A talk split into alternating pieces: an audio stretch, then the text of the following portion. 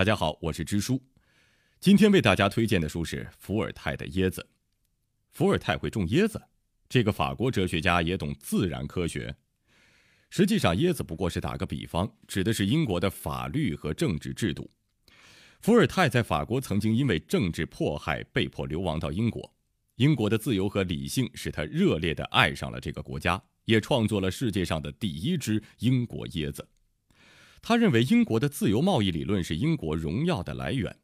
英国政法以法律面前人人平等和立法执法分权为基础，是理想的社会制度。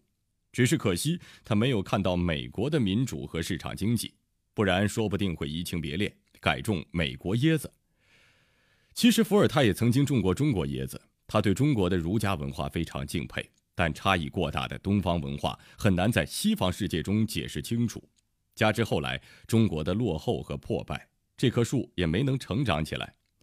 可以说，我们的椰子大多传播的是农耕文明，而英国的椰子传播的是现代文明。农耕时代已经过去了，但自由和理性对欧洲人影响至今。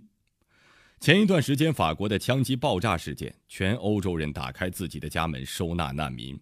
反过来，如果这件事发生在今天的中国，不知道会不会人人自危。